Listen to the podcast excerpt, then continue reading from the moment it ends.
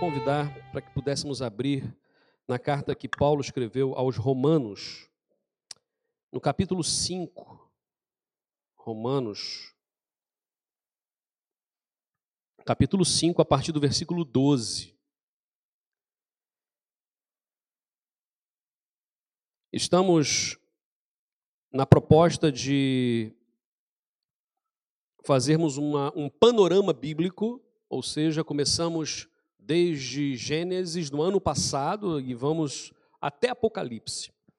E nesse panorama, obviamente, como é um panorama, não dá para nós um, aprofundarmos muito em cada livro da Bíblia nesse panorama. Depois, vamos pegar mais livros e estudar mais especificamente. Chegamos agora a um bloco de literatura dentro da Bíblia chamado de cartas de Paulo ou epístolas paulinas, ok? Cartas de Paulo. E Romanos é a primeira que aparece. Vamos entender que as cartas de Paulo não estão organizadas por cronologia, não estão organizadas por tempo que foi escrito, mas sim pelo tamanho. Ok? Então, a maior carta é Romanos, a segunda maior é 1 Coríntios, a terceira maior é 2 Coríntios, depois temos Gálatas, Efésios, Filipenses, enfim, todas as outras cartas. Então, a primeira carta a ser escrita foi a de Gálatas, ainda no final da década de 40 do primeiro século. É o primeiro escrito, é o mais antigo escrito. E essa carta aos Romanos, Paulo vai escrever no final da terceira viagem missionária, já mais ou menos dez anos depois de Gálatas. Por que, eu estou a falar de Gálatas e Romanos? Porque Gálatas e Romanos são as duas cartas mais chamadas de tratados teológicos, ok?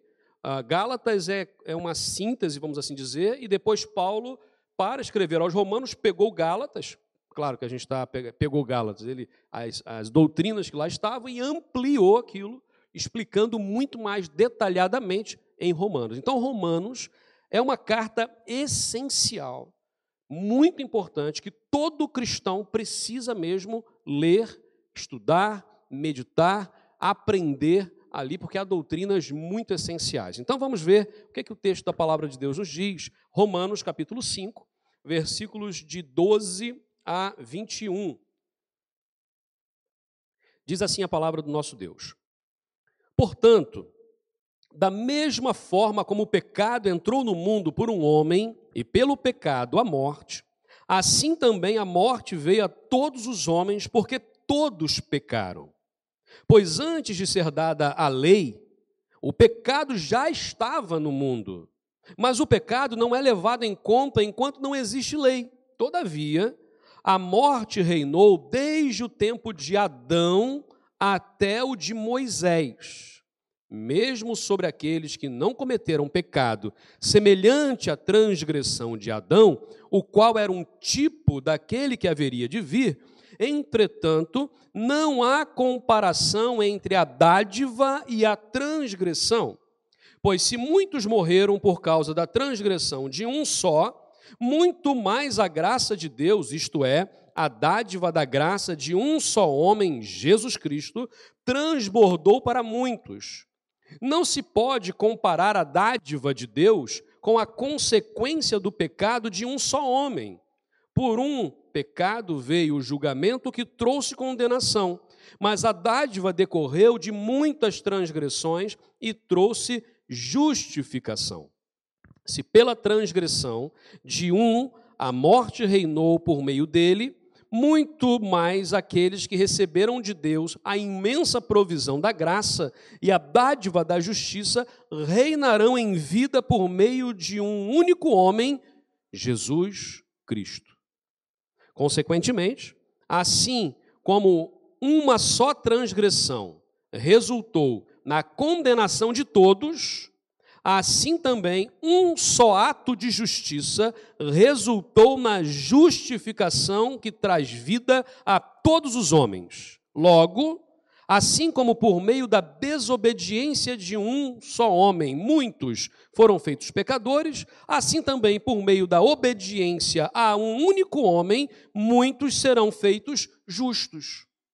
A lei foi introduzida para que a transgressão fosse ressaltada, mas aonde aumentou o pecado, transbordou a graça, a fim de que, assim como o pecado reinou na morte, também a graça reine pela justiça para conceder vida eterna mediante Jesus Cristo, nosso Senhor.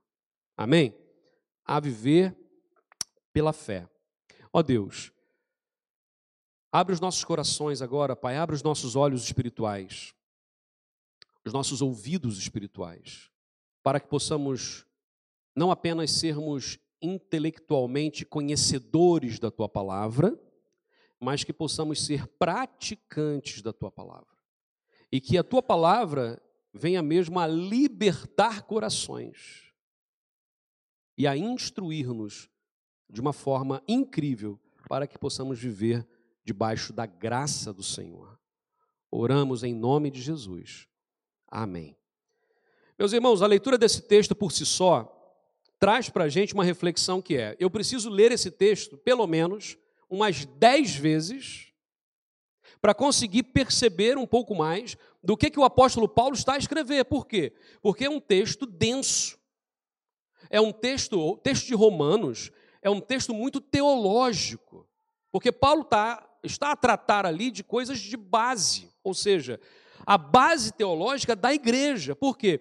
Porque a igreja não pode, ah, eu, eu acho que é assim e vou pregar dessa forma. Não.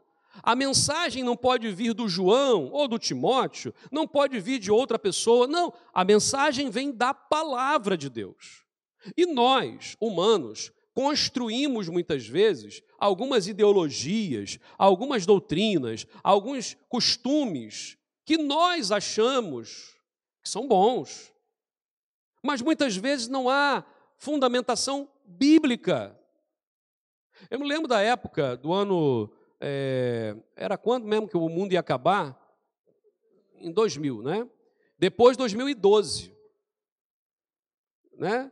Então, assim, eu lembro que muita gente falava assim, não, porque Nostradamus previu que o mundo né, a mil chegaria, mas de dois mil não passaria, como está na Bíblia. Eu falei assim, onde é que está isso na Bíblia? Então, muitas vezes, há pessoas que afirmam coisas que estão na Bíblia que não estão. Como é que a gente sabe disso? Como é que a gente comprova isso? Lendo, estudando a Bíblia. Então, quando nós pegamos a palavra de Deus, e essa aqui é uma versão muito interessante, é a versão BPT, que é a versão do português Portugal corrente. Eu gosto muito da leitura, não foi a leitura, não foi a, versão que eu li, uh, mas aqui é muito interessante porque a lei veio fazer aumentar mais o pecado, mas quanto mais o pecado aumentava, mais abundava a graça de Deus. De modo que, assim como o pecado reinou na morte, também a graça de Deus reina pela justiça para a vida eterna por Jesus Cristo, nosso Senhor. Gosto muito. Vamos ler a palavra de Deus. Vamos buscar na palavra de Deus. A carta de Paulo, ela fala sobre uma coisa terrível que muita gente não gosta de ouvir, que é uma palavra chamada pecado. E a carta aos Romanos denuncia o pecado. Ele, ele diz o que é o pecado. O pecado, de certa forma, como vai ser resumido, é tudo que nos separa de Deus, separa do outro e separa de nós mesmos é pecado. Então, o que, que está nos separar de Deus? É pecado. O que, que está a separar irmãos e pessoas? É pecado. O que, que está a separar nós de nós mesmos, de nós não nos entendermos na nossa cabeça a confusão e nós temos uma confusão muitas vezes entre a cabeça e o coração. Claro que é só na cabeça, o coração é outra coisa, mas para o hebreu, e nós cristãos herdamos isso, o coração é o centro das emoções e a cabeça é o centro da razão. Então, muitas vezes, o que está na razão e o que está na emoção não batem. E nós entramos em crise. Por quê? Porque racionalmente nós vemos uma coisa, mas emocionalmente outra. Então, quando isso acontece, essa separação, também muitas vezes é, é o que chamamos de pecado. Mas também ele vai dizer que se há pecado, Deus providencia o quê? A salvação. Ok? Então, assim, o pecado leva ao quê? O salário do pecado é a morte. Romanos 3, 23. Romanos 6, 23. Porque todos pecaram e destituídos estão da glória de Deus. E parece que assim acabou. Não, não. Mas onde ele fala do pecado e da morte, porque a lei, como diz ali, a lei e Moisés, não é? A lei, ela só veio para comprovar que somos condenados pelo pecado. A lei não tem poder para salvar. Quem é o único que tem o poder para salvar? Jesus. Por isso ele veio. Por isso Jesus Cristo veio. Por isso que lá os profetas e os líderes do Antigo Testamento apontavam a direção para Jesus, porque só Jesus salva. Vamos olhar ah, o que ele vai falar de tipo, né? ele fala aqui no texto de tipo, não é? Ah, os tipos de Cristo. O que, que é isso? Imagina quando aconteceu aquela cena de Abraão, aos 100 anos de idade, foi pai. Qual o nome do, do filho dele? Isaac. Isaac significa sorriso. Eles sorriram. Eu imagino que aquele menino nunca deve ter pisado no chão até os 12 anos de idade. Né? Porque filho de um pai de 100 anos, uma mãe de 90, foi criado ali, nossa, não podia acontecer nada. Então, cuidaram daquele menino. Aquele menino todo cuidadinho, Deus um dia fala assim: Abraão, Abraão, se você me ama mesmo, mata o seu único filho e oferece a mim. Gente, essa era uma prática comum nos povos daquela região. Matar o filho mais velho para os deuses abençoarem e dar mais filhos. O Abraão, ele talvez naquela caminhada possa ter pensado: bom, é, se eu matar Isaac, é o filho da promessa, esperei 25 anos desde a promessa feita, mas se Deus é Deus e ele fez acontecer, matando um, Deus vai me dar mais. Ele poderia ter pensado isso. Ele poderia ter pensado: Deus tem poder para ressuscitar o meu filho. Ele foi. Mas a grande questão é que ele foi. E ao quase matar Isaac, o anjo do Senhor brada, dizendo assim: Abraão, Abraão, para aí. Eu sei que não negaste o teu único filho. E de repente, Isaac, para morrer, o que, que acontece imediatamente? Um carneiro com os seus chifres enrolados ali no meio do mato aparece e ele então pega o carneiro, aquele, uh, e põe em cima do altar e mata o carneiro, e então ali Isaac é substituído e o cordeiro morre em lugar de Isaac. Já vimos essa história em outro lugar? Quem é o cordeiro de Deus? Jesus. E o que, que ele faz para nos salvar? Morre no nosso lugar. Essa é a mensagem simples e pura da salvação. Isso está lá no monte a acontecer muitos anos antes de Jesus. Estamos a falar em dois mil anos antes de Cristo. Mas essa, esse momento aponta para Jesus. Tudo no Antigo Testamento aponta para Jesus. Todo o Novo Testamento fala a respeito de Jesus. Por isso que, quando nós, enquanto igreja, vamos caminhar, precisamos aqui pregar uma única pessoa que é Jesus. Ah, essa paz que vai haver após a salvação é chamada de regeneração. O que é regenerar alguma coisa? Imagina, o, o fígado, nosso fígado está em constante regeneração. O que é regenerar? É voltar a, ao original, é tentar buscar o original. Não é isso? Ele vai sendo deteriorado e ele regenera. Ele re, regenera. O que, que Deus vai fazer com a gente? Ele vai regenerar. A regeneração é exatamente o momento da salvação. Somos salvos por Cristo. E não somos salvos pelas obras que fazemos, pelas grandes realizações. Por quê? Gente, um exemplo clássico que nós damos sempre é o ladrão da cruz. Ele não teve tempo de descer da cruz, ele não teve tempo de ser batizado, ele não teve tempo de fazer boas ações, ele não teve tempo de fazer nada. A única coisa que ele teve foi reconhecer que Jesus era o Senhor. Agora, o apóstolo Paulo também vai dizer em outras cartas, como por exemplo em Gálatas, que nós somos salvos para quê? Para as boas obras.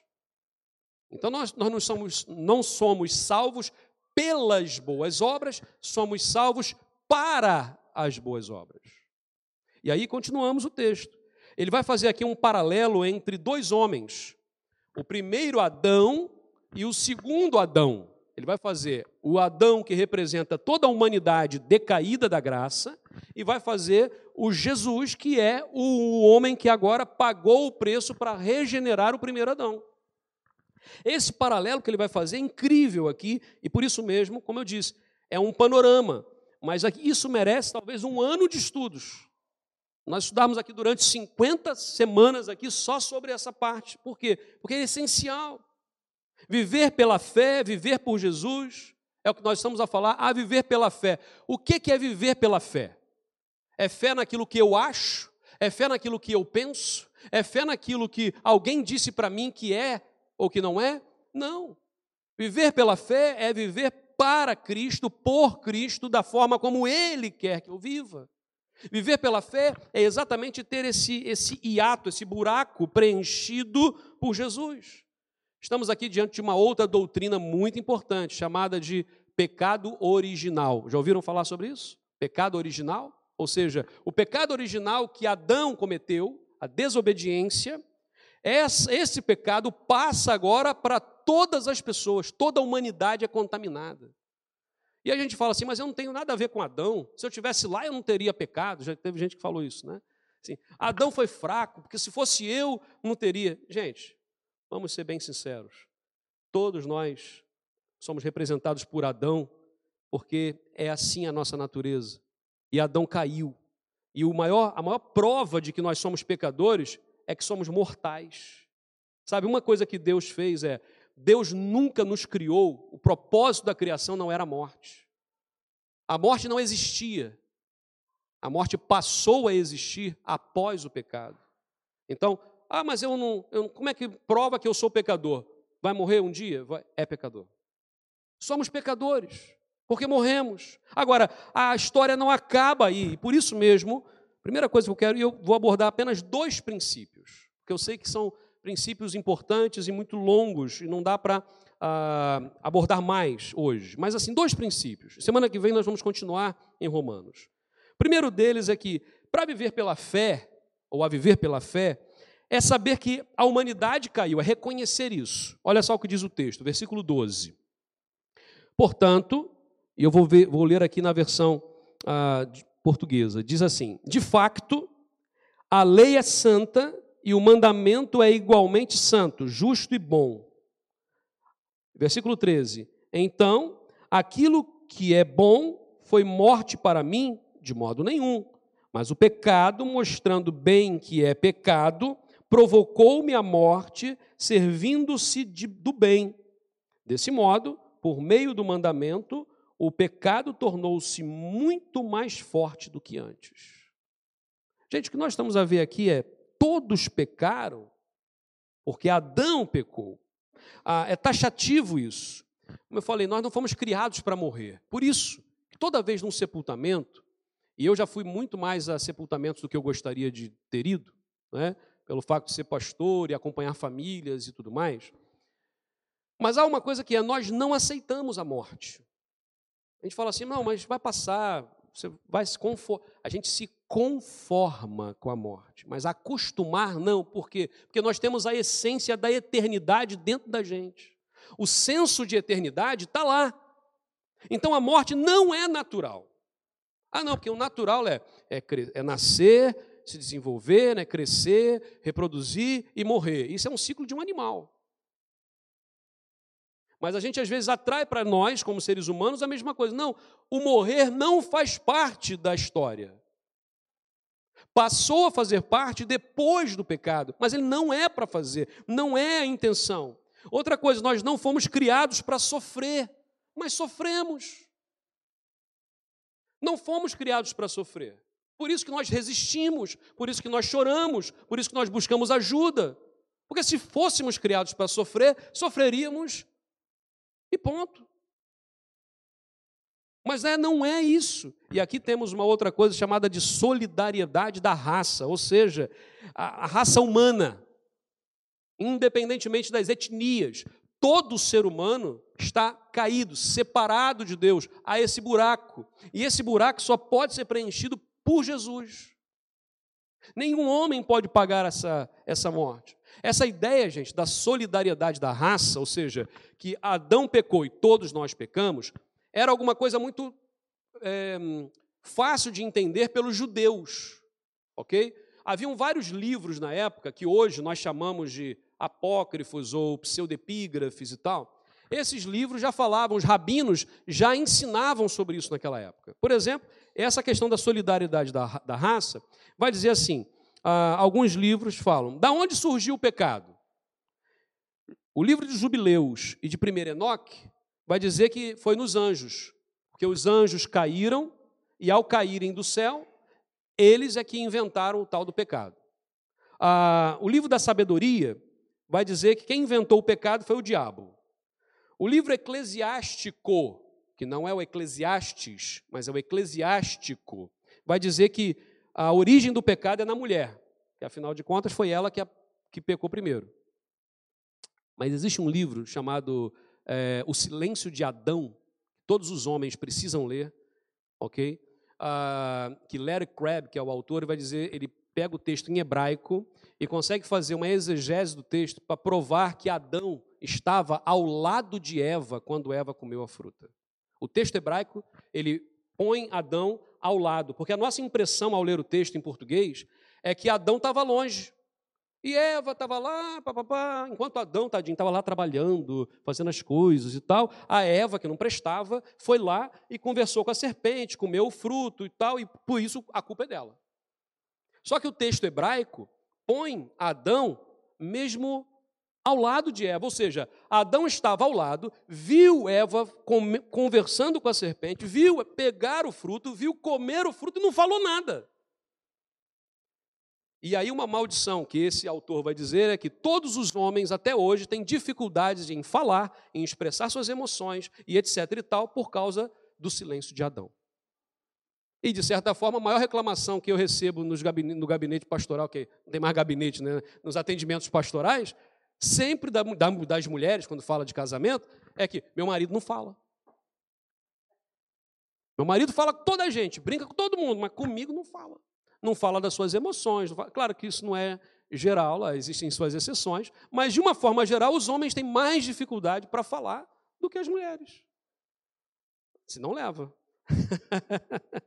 mas isso também. Ah, quarto Esdras e segunda Baruque vai dizer que a origem, então, é no homem, corroborando essa, essa questão de que Adão estava mesmo perto dele. Bom, gente, toda vez aqui ele vai falar um e todos, todos e um. E aqui nós ocidentais, há uma outra coisa aqui que é importante, nós ocidentais temos dificuldade de entender o coletivo. Nós somos muito individualistas. Sou eu e eu. Você é você, eu sou eu. Não mistura as coisas. Só que a visão oriental é diferente. Eles conseguem perceber muito melhor a ideia do coletivo. Eu, quando eu estive no Médio Oriente, um ditado que eu aprendi lá foi assim: ditado árabe oriental. Eu contra o meu irmão. Eu e meu irmão contra o meu primo. Eu, meu irmão e meu primo contra o vizinho. Eu, meu irmão, meu primo e o vizinho contra o estrangeiro. Conseguiram perceber? a ideia do coletivo. Ou seja, mexeu com um, mexeu com todos. Mexeu com um, mexeu com todos. Abençoou um, abençoou todos. Conseguem perceber agora o que Paulo está dizer aqui da questão de que Adão pecou, todos pecaram. Jesus Cristo veio para dar a salvação e todo aquele que quer em Cristo é salvo, por causa de Jesus. É essa a ideia. Muitas vezes, infelizmente, na igreja, ainda hoje, ocidental principalmente, nós ainda somos individualistas e ainda vamos caminhar sem o senso desse coletivo. Meus irmãos, quando nós falamos aqui, ah, somos uma família, igreja é família, e é verdade, é família, precisa viver junto. Mas não significa que vamos concordar, talvez, em 100% em tudo. Mas no essencial, naquilo que é bíblico, naquilo que é doutrinário essencial da fé, precisamos concordar. Porque senão não dá para caminhar. É o que nós chamamos de ADN. Então precisamos olhar para isso. Enquanto olhamos a palavra de Deus, Adão aqui é a raiz, é a figura, é o tipo. Nós estamos ligados a Adão. Não temos como dizer que não. Estamos ligados. Agora, nós aprendemos que a igreja não é um, um arquipélago humano, ou seja, cada pessoa é uma ilha. Né? Cada pessoa é uma ilha e tal, e de vez em quando a gente se visita, né? Não, não, não. Ele dá a ideia aqui de que todos somos um. Lembra daquele daquele exemplo que eu, eu acho que eu já dei esse exemplo uma vez, mas vou dar de novo. das batatas. Do, alguns chamam de puré, ou purê, ou pirê de batatas. A primeira vez que eu falei pirê de batatas aqui, todo mundo veio falar comigo. É, pirê, o que é pirê? É aquela coisa que a gente amassa as batatas, sabe como é que é? É aquilo. E aí eu falei assim: imagina o seguinte, cada, cada um aqui é uma batata. Assim, eu sou uma batata. Né? E aí temos batatas maiores, não vamos entrar no assunto. Temos batatas pequenininhas, temos batatas mais redondinhas, temos batatas mais compridinhas, batatas. E eu consigo identificar as batatas? Consigo. Eu pego o saco das batatas e falo assim: eu quero só as batatas grandes. Eu separo as batatas grandes. Eu quero batatas médias, batatas médias. Eu quero as batatinhas pequenininhas para fazer ah, cozidinhas e tal. Então, todas as batatinhas pequenininhas. Eu consigo separar. Mas vamos lá. Depois, eu tiro a casca das batatas e tal, cozinho as batatas, pego lá, amasso as batatas todas. E agora tem uma mistura, esse puré de batatas. Agora me fala uma coisa: como é que agora eu identifico qual batata era qual batata? Tem como? Não tem. O que Jesus Cristo fala para nós é: vamos ser um puré de batatas. Claro que eu estou adaptar aqui. Mas é o ponto de que, se a pessoa olha para o Estênio ou se olha para o João, eles enxergam a Cristo. Não na nossa fisionomia, não no nosso nosso exterior, gente, é no coração, é na forma de viver, é na forma de falar. Somos identificados com Cristo. Falamos aqui no batismo, somos identificados com Cristo. Somos declaramos que somos propriedade de Cristo. Essa é a ideia. Sabe, nós estamos caídos e um só homem pecou, mas todos pecamos. Mas somos pecadores também por causa dos nossos pecados diários. Porque também não podemos pôr tudo na conta de Adão. Adão pecou, por isso eu sou pecador. Não, não, não. Nós somos pecadores, primeiro, porque há um pecado original, ou seja, nascemos pecadores. Lembra do Salmo 51, quando Davi vai dizer o quê? Eis que em pecado eu fui gerado, em pecado me concebeu a minha mãe. Então ele sabe, desde que nascemos, somos pecadores. Ponto. É o, é o pecado original. Mas também somos pecadores porque todos os dias nós pecamos por ação, por omissão, por palavras, por silêncio. É ou não é? Pecamos em pensamento. Sabe aquelas vezes que nós pensamos em matar alguém? Segundo Jesus, já assassinamos. Jesus disse: se no seu coração você olhou para uma mulher com um segundo olhar que não deveria, você já adulterou. Você, ah, eu olhei para a pessoa com aquela vontade de torcer o pescoço daquela pessoa. Já matou. Já assassinou. Então, assim, o que nós vamos perceber é nós somos pecadores, primeiro, por causa do pecado original, mas também somos pecadores porque todos os dias pecamos. E tem gente que fala assim, pastor, mas eu peco tão pouco. Já pecou já pecou. Acabou de pecar.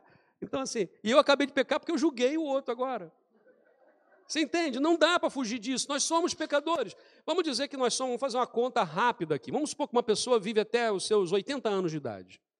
Vamos fazer uma conta que essa pessoa fez só três pecados por dia. Consegue fazer a conta comigo? É um santo, né? Pecar três vezes por dia é um santo. Estava em coma, né? Estava em coma, sonhou e pecou sonhando, porque assim, só assim para pecar três. Mas vamos supor que seja uma pessoa muito, muito santa. E essa pessoa então só peca três vezes por dia. Quantos dias temos no mês? 30. Vamos, vamos 30. 3 vezes 30, me ajudem as contas. 90. Uh, vezes 12. Vamos arredondar para baixo? Vamos arredondar para mil. Para ficar mais fácil a conta aqui, para baixo. É, um dia que eu fiquei em coma, dormi mais e tal. Mil, mil pecados por ano. Ao longo de 80 anos, 80 mil pecados. Então nós temos 80 mil pecados na nossa sacola, na nossa bagagem, e nós chegamos na porta do céu, e chegamos lá e falamos assim: então eu quero entrar. É assim, com essa bagagem? Isso porque já foi um santo.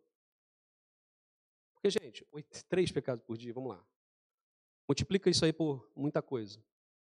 E aí, como é que nós entramos no céu? Como é que nós entramos na presença santa do nosso Senhor, onde não há presença do pecado, com 80 mil pecados na sacola?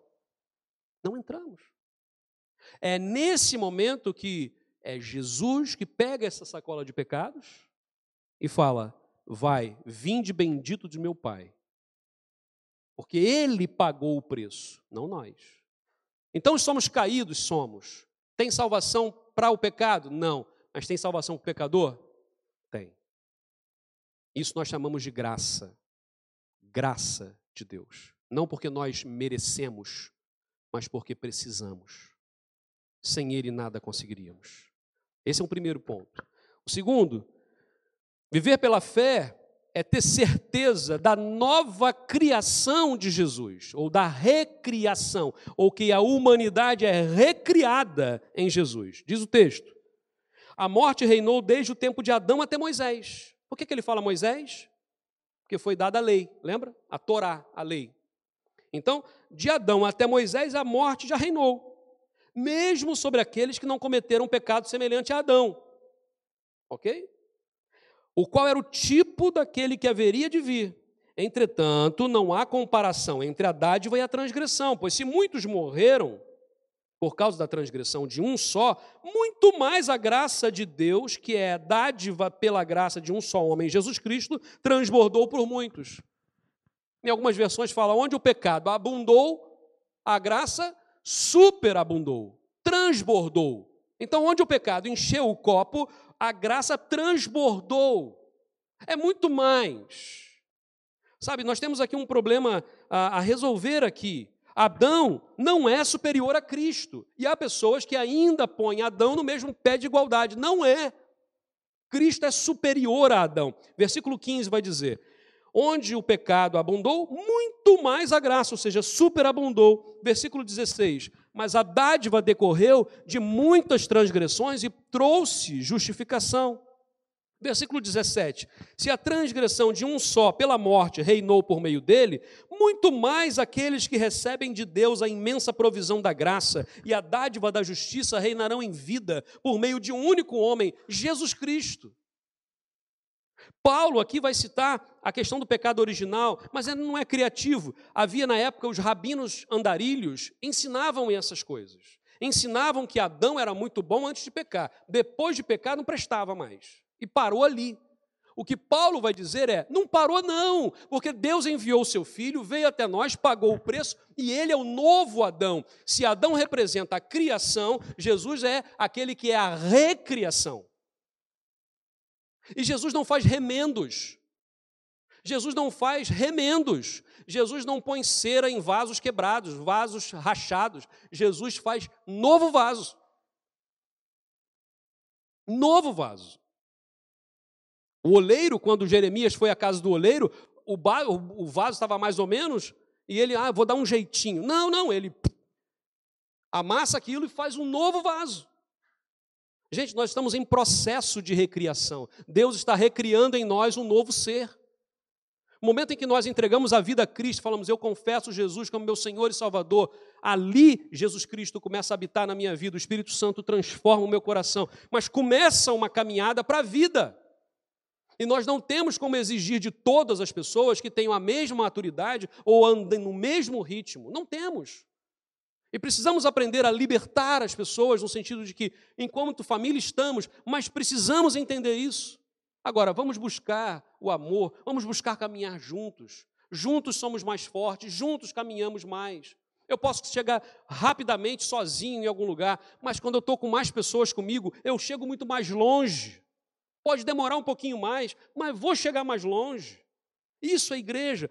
Olhamos para a palavra de Deus e Paulo vai trocar aqui algumas coisas que os rabinos falavam e vai inserir Jesus como algo novo.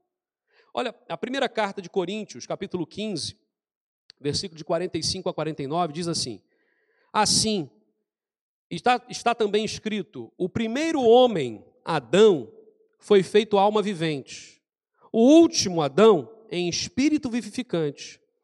Mas não é o primeiro o espiritual, senão o animal, depois o espiritual.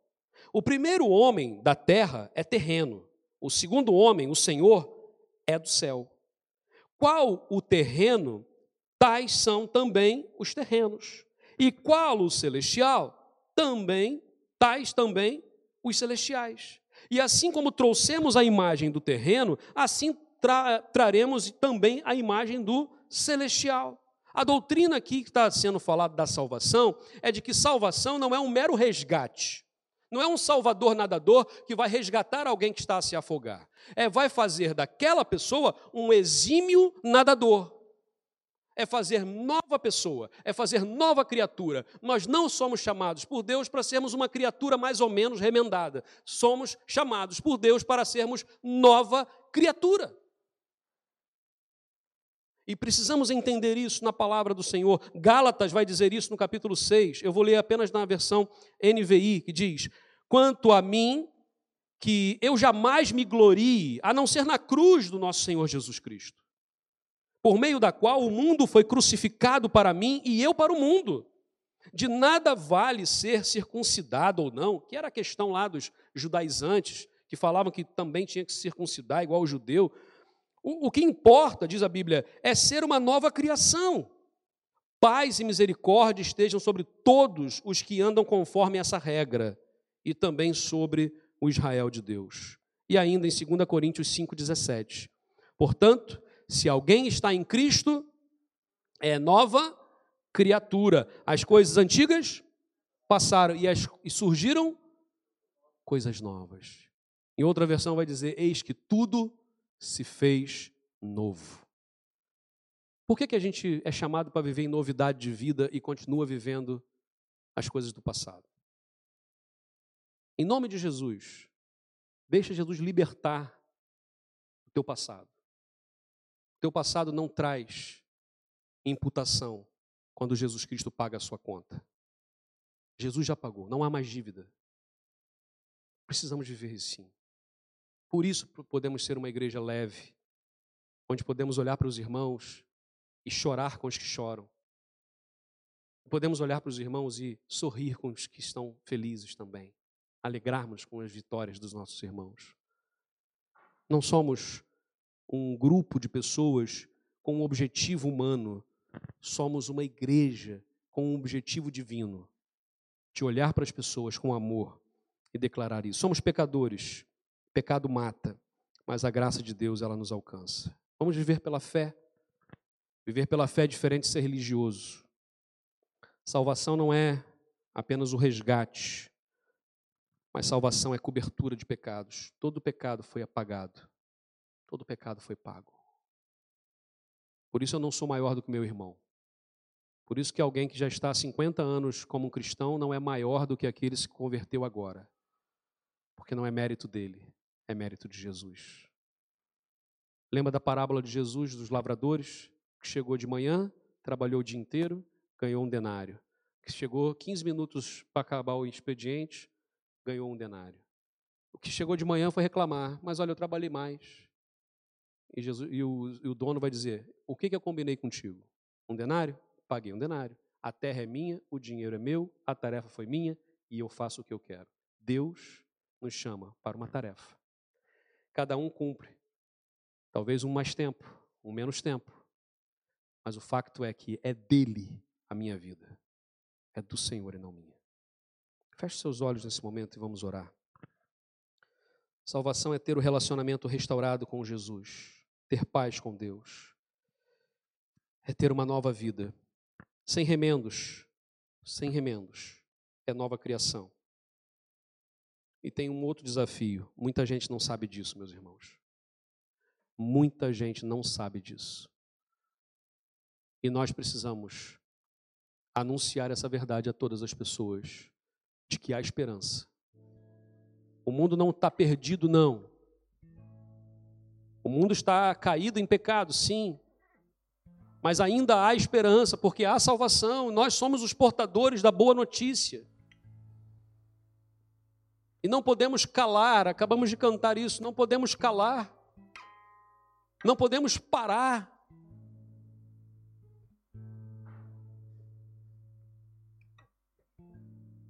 O Senhor é aquele que está conosco nesse momento. Feche seus olhos. Pai, Louvado seja o nome do Senhor.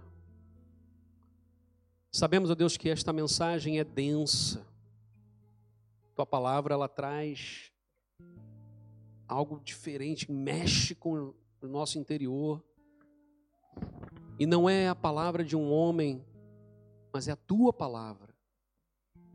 Que possamos nós ler e reler o texto bíblico, possamos estudar a tua palavra todos os dias. Dá-nos fome da tua palavra, Pai. Desperta-nos, ó Pai. E assim caminharemos debaixo da bênção do Senhor, na graça. Leva-nos, ó Deus, guardados pelo Senhor. E ainda com os olhos fechados e em oração. Eu não sei se é aqui nesta manhã hoje alguém que ainda não confessou Jesus como Senhor e Salvador da sua vida. Se isso não aconteceu, primeira coisa, não fique com vergonha. Segundo, faz isso hoje. É uma oração simples, tua com Deus, sincera, dizendo: Pai, Senhor, eu creio em Jesus como Salvador da minha vida. E eu não quero mais viver debaixo do Adão mas embaixo de Jesus. Enquanto oramos, há alguém que hoje deseja entregar a sua vida a Jesus e fazer esta oração, levanta sua mão só assim, eu quero orar por você, eu quero orar pela sua vida. Eu quero orar pela tua decisão. Eu não sei se há alguém hoje que passa por algum momento de luta pessoal até de afastamento, talvez, de Deus, lutas de dúvidas que estão no coração, mas quer pedir a Deus que traga exatamente essa certeza, essa recriação, novo. Meu Deus, traz um novo para a minha vida. Eu preciso viver em novidade de vida. É o caso. Levanta também a sua mão onde você está. Eu quero orar e agradecer a Deus nesse momento. Ó oh Deus, o Senhor conhece os nossos corações, Pai. Oramos agradecidos no nome de Jesus. Amém.